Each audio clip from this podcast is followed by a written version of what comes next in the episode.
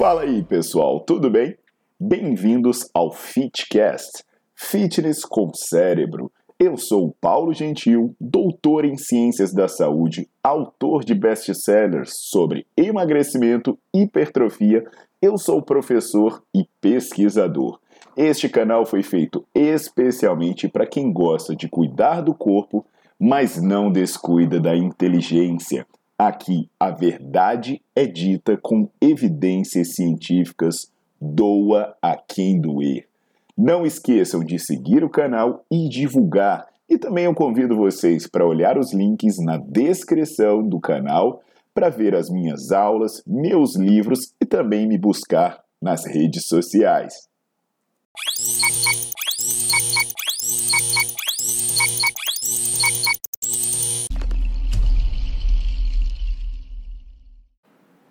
Olá pessoal, Paulo Gentil de volta e hoje eu vou falar com vocês sobre alongamento.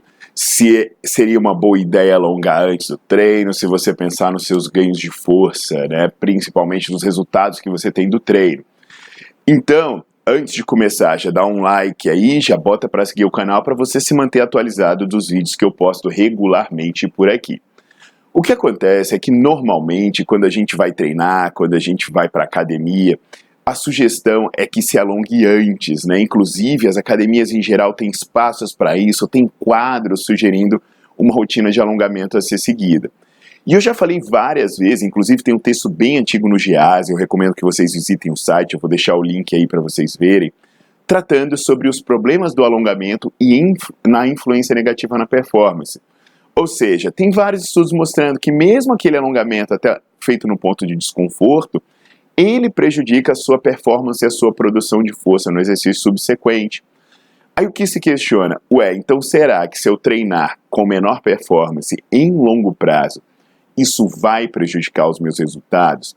Então tem um estudo bem interessante que foi conduzido por pesquisadores brasileiros e portugueses que ele ajuda a esclarecer essa questão. Nesse estudo, o grupo de participantes né, eram homens jovens treinados eles foram divididos em três grupos. Um grupo que fazia o alongamento para o corpo inteiro antes de começar o treino, então ele fazia os exercícios com séries de 30 segundos no ponto de leve desconforto. Tinha o grupo que fazia o alongamento antes de cada exercício, então, por exemplo, vai fazer supino, faz o alongamento para o peito, para o tríceps, vai fazer cadeira extensora, faz alongamento para o quadríceps. E tinha um grupo que não fazia alongamento. Como preparação, ele pegava uma carga mais leve dos exercícios que ele ia realizar depois. Sabe o que aconteceu ao final do estudo? É, na comparação entre os grupos, o grupo que não realizava alongamento, que fazia apenas o aquecimento, ele ganhou mais força que os demais em todos os exercícios testados: puxada, supino, cadeira flexora, cadeira extensora. Mais ainda, o grupo que realizou o alongamento geral, aquele geralzão no começo, ele ganhou força apenas em alguns exercícios. Agora, o grupo que realizava antes de cada série, ele só ganhou força em um exercício. Então, o que, que esse estudo sugere? Que o fato de você alongar antes de treinar, ele vai fazer com que você treine com uma performance pior Há estudos sugerindo que você recruta menos fibras musculares e, consequentemente, os seus resultados são piores. Se você quer ter um bom rendimento, a dica é simples, pessoal. Pega uma carga mais leve e faz o aquecimento específico para o que você for treinar. E pode ficar tranquilo que os estudos sugerem que alongar também não previne lesão. Entendido? Quer se preparar para o treino? Aquecimento específico, alongamento pode prejudicar os seus resultados.